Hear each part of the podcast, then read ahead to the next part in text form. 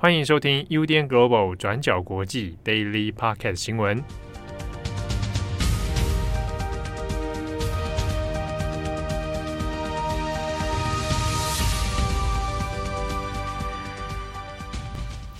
Hello，大家好，欢迎收听 UDN Global 转角国际 Daily Podcast 新闻。我是编辑佳琪，我是编辑慧仪。今天是十二月二十八号，星期二，离这个二零二二年还剩下。二九三十三一，还剩下三天，我也会这么算诶、欸，突然之间会宕机，数学太差。好啦，我们也来帮大家更新一下今天的几则重大国际新闻。今天的第一则，我们要讲一下疫情的新闻。我们会先说欧美各国，然后接下来就会更新西安封城的最新消息。那首先是美国最新的防疫措施。美国受到 Omicron 病毒的影响呢，现在病例是已经迅速攀升了，那已经逼近疫情爆发以来的最高峰。美国疫情的最高峰期间呢，是发生在去年二零二零年的十二月到今年的二零二一年一月。那那段期间呢，一周平均的新增确诊人数最高峰是一月的二十五万。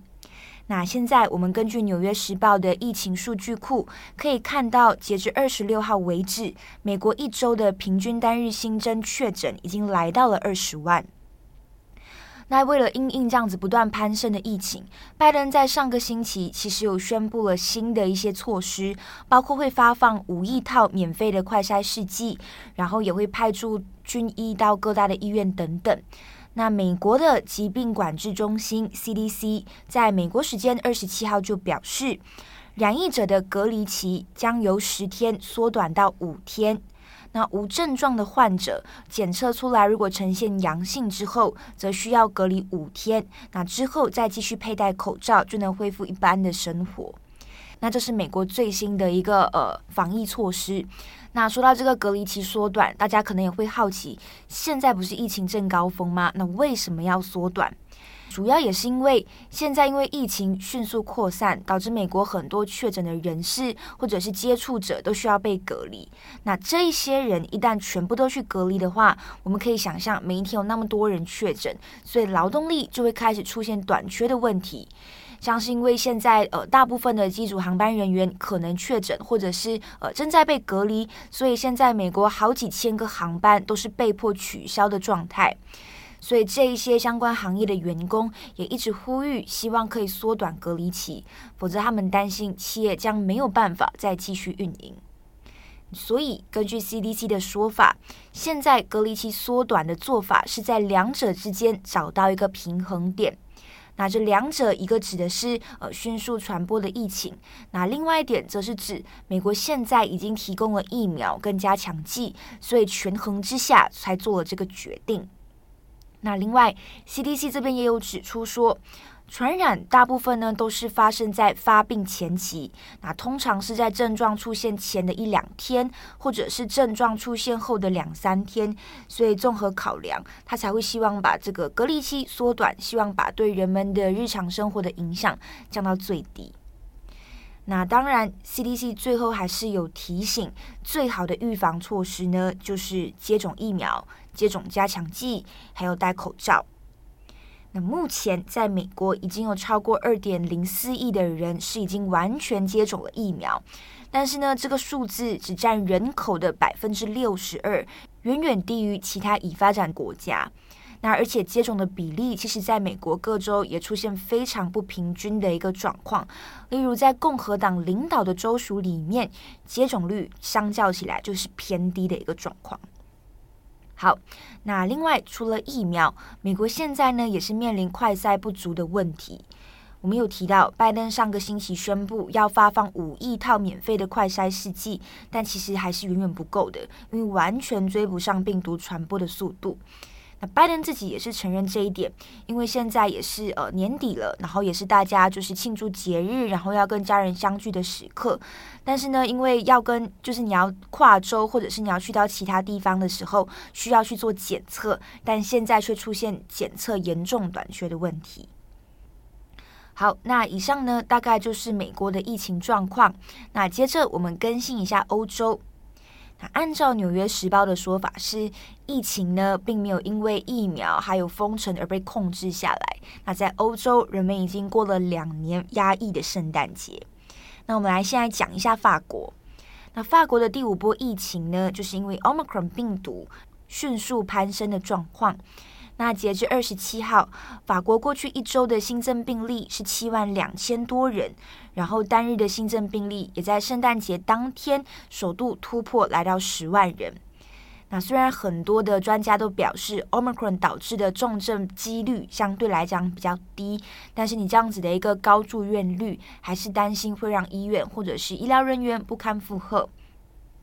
那所以，法国的总理在星期一的时候就宣布，他们要收紧防疫的限制措施，包括要求企业尽可能让你的员工每周居家办公三天，然后也打算让疫苗的加强剂接种间隔从原本的四个月缩短到三个月。那同时呢，也会限制室内外的活动参加人数等等。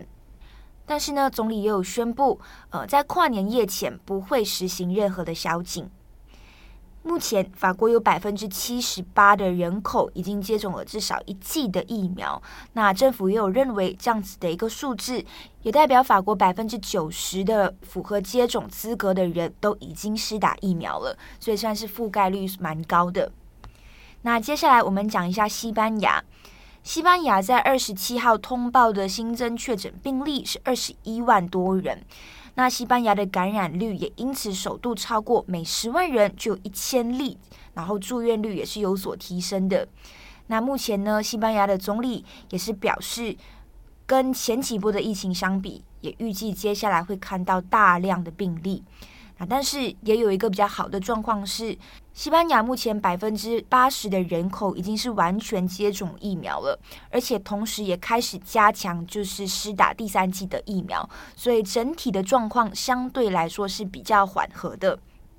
那最后是英国。在刚过去的圣诞节期间，英国的确诊人数也是飙升的。它在圣诞节期间总共累计约三十一万的确诊病例，平均是每日破十万的。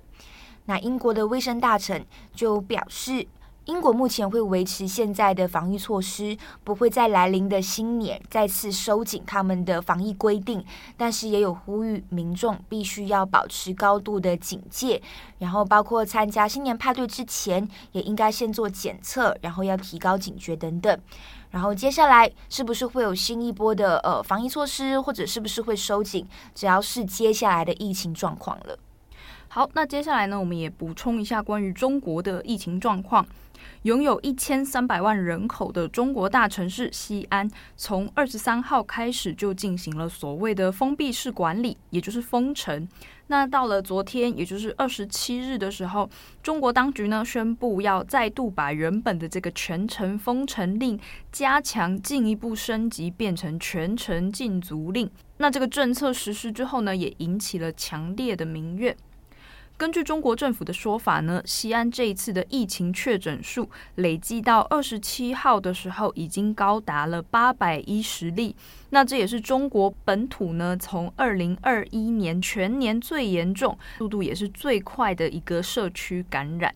那由于呢，从二十三号的封城到现在已经六天了，但是中国当局呢，至今还是没有办法有效掌握这个确定的传播链，确诊的数字也正在快速爬升当中。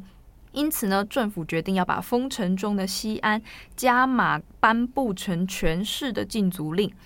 那原本的规定呢，是每一个家庭，他们每两天可以指派一个家庭成员外出采购物资。那这个政策呢，也宣布暂停了。目前要求的是全体市民不出门、不聚集、车辆不上路。只有呢，是因为疫情防控，比方说你是市民，你要出门做核酸检验，这个是可以上街的；或者呢，是关于民生保障的车辆，像是说呢，你这台车是为了运送粮食，或是为了运送外卖等等，这一些情况是被允许上街的。那与此同时呢，整个西安就开始有了大量的物资需求，快速的涌入了各个电商平台当中。但是呢，从封城前后开始，像是菜价啊、物资啊，也出现了上涨的趋势。也有民众开始举报附近的店家有哄抬物价的情况。因此呢，在二十七号的时候，西安市场监管局他们也直接约谈了包括京东、美团、盒马等等在内的二十多家外送平台，要求呢他们要平抑物价，也要确保物流的配送是顺畅的。那不过呢，有一个矛盾的事情，就是在于说，虽然西安市政府他们一方面是在安抚民众物资会有保障，那一方面呢，也是要求民间企业来加紧配合物资运输的同时呢，在西安市桥坝区的京东物流园，刚好也是这一次疫情爆发的重要热点之一。那所以呢，整体的物流状况可能也还是有一些疫情考量上的疑虑的。那其他像是美团或者是盒马，他们近日呢也传出了像是人力不足啊、配送来不及啊等等的这一些运输上的问题。那至于为什么这次西安的疫情传播速度会这么快呢？还有关于说这次强化封锁，从原本的封城变成禁足，到底是不是有效的政策呢？目前呢，陕西省的防疫当局给出的说法是说，他们认为这一次的这个病毒株是 Delta 的病毒株，它的特性就是隐匿性非常强。那再加上说，当局目前是没有掌握到具体的传播链跟感染源的。那考量到为了要防堵疫情外溢到其他省份，所以他们才会宣布要封城。至于这次的数字呈现大幅的上升呢，他们给出的解释也是说，也是因为现在开始要求所有市民都去做核酸检测，所以发现更多的病例，数字在短时间之内上涨呢，也是合理的一个解释。那详细的状况也可以参考今日的过去二十四小时文章。好，那最后也帮大家更新一下一则訃闻。在昨天呢，美国的知名昆虫科学家，也是生物学家爱德华奥斯本威尔森，简称呢 E.O. 威尔森，他呢在美国以九十二岁的高龄过世。那在生前呢，E.O. 威尔森他曾经担任过哈佛大学还有杜克大学的教授。那此外呢，他最有名的事迹呢，就是他被认为是所谓的这个蚂蚁大师，他是专门研究蚂蚁这种社会性动物和他们的生态系统的科学家。并且呢，他还从蚂蚁延伸出非常非常多影响了后世很深远的生物学科，包括说岛屿生物地理学，还有社会生物学。另外呢，他也为了全球的生物多样性做出了很多的研究贡献。那这些新兴的生物学科呢，在当年其实都是由他打下基础的。这一次呢，在他过世之后，BBC 的报道也把他比喻成是可以被认为像是达尔文的继承人这样子。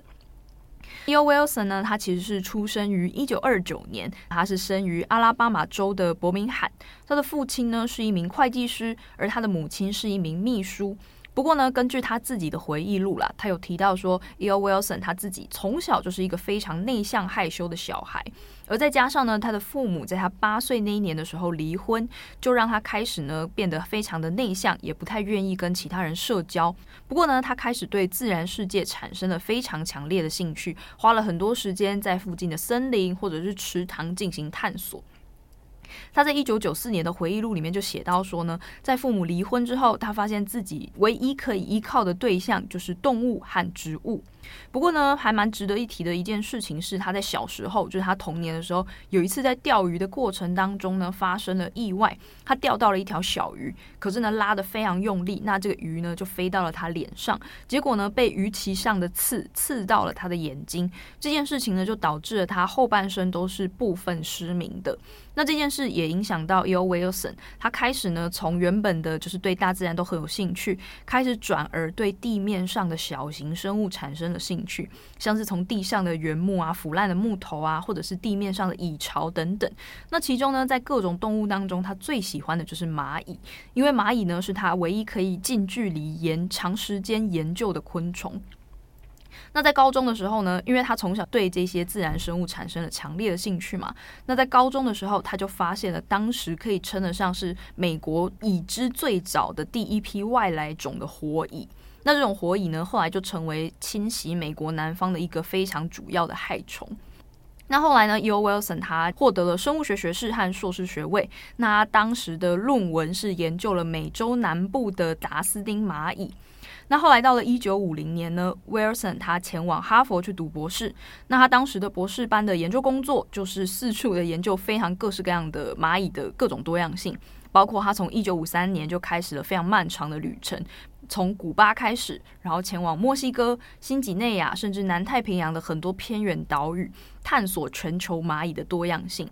那根据《纽约时报》的这个附文呢，在他的一生当中，他总共发现了四百多种的蚂蚁。那也包括研究说蚂蚁它们作为一种社会性的动物，它们是怎么样利用分泌物来彼此交流啊？怎么样择偶？怎么样跟不同的蚁群之间战斗、争抢地盘？那建立新的蚁群殖民地？怎么样群体猎食？那怎么样进化等等？其实呢，他就是一个非常强烈的这个蚂蚁达人。那不过还蛮值得注意的一个事情是，在 E.O. Wilson 他投入这些蚂蚁的研究的时候，大约是美国的五零到六零年代，在当时发生了一件震惊。生物学界的一个很重要的大事，就是在一九六二年的时候，科学家华生与克里克·魏金斯他们发现了 DNA 的双股螺旋结构。那在一九六二年呢，就共同获得了诺贝尔生理医学奖。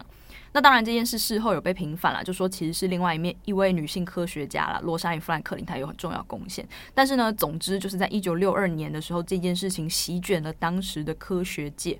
那也让分子生物学呢变成当时科学界最重要的研究热潮。那威尔森的研究就被认为是诶有一点过时。那不过呢，威尔森的一些重要贡献也是从他对蚂蚁的这个很强烈的兴趣上发展了后续很多新兴学科的一些很独创的想法。像是呢，在一九六一年的时候，当时他已经是在哈佛任教了。他遇到了一个很好的研究伙伴，是宾州大学的麦克阿瑟教授。那当时呢，因为威尔森他要研究蚂蚁嘛，他就到了很多很遥远的南方岛屿上啊。那他们当时就开始在思考一件事情，是说，诶，我们到了这些很偏僻的岛屿，那这些岛屿上面都有非常多很特别的生物的物种。那我们有没有可能可以推导出一种方程式来预测说，岛屿一个岛屿上面，比方说你纳入了它的大小、它的地形、它的气候等等这些东西，你有没有办法推导出一个岛屿上面应该有多少物种？这种方程式是可能被发明的吗？比方说岛屿的大小会不会影响物种数量啊？比方说离陆地越近，这个岛屿是不是就有可能可以容纳更多种生物等等？那当时呢，为了要验证这个想法。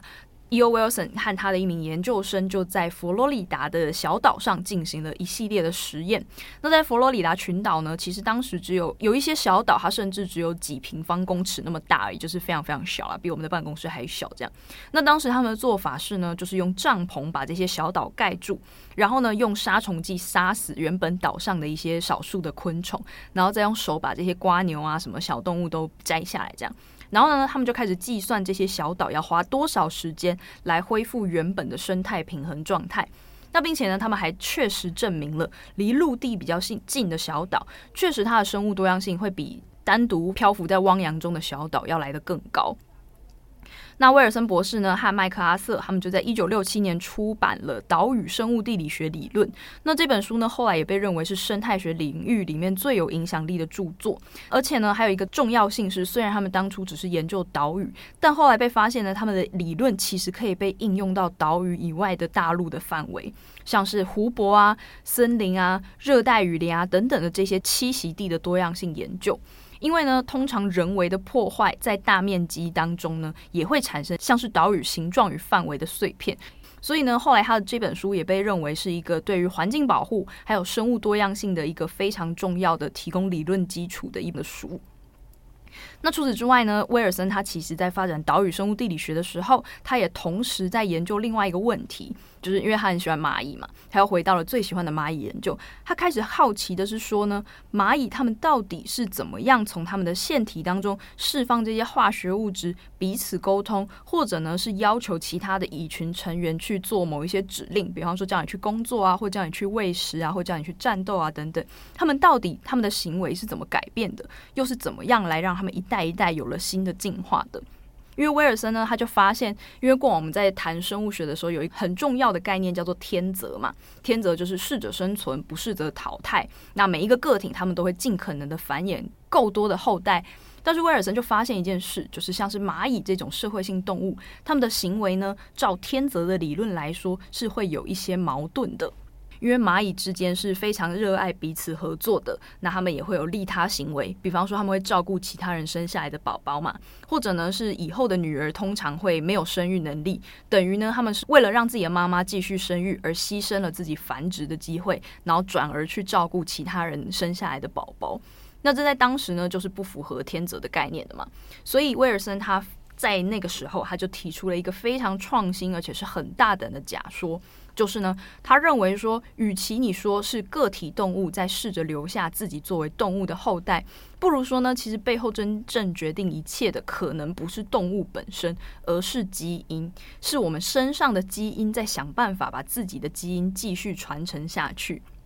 也就是说呢，决定这些动物进行求偶、交配、生殖这些行为背后呢，其实都只是基因，他们自私的想要把自己继续复制、传承下去而已。那甚至呢，还写下说，生物体只是 DNA 制造更多 DNA 的方式，因为呢，这样就可以完美的解释了为什么蚂蚁群当中的雌性，虽然他们都是以后的女儿，但他们都愿意照顾女王的后代，也就是因为他们想要传递更多他们共同拥有的基因。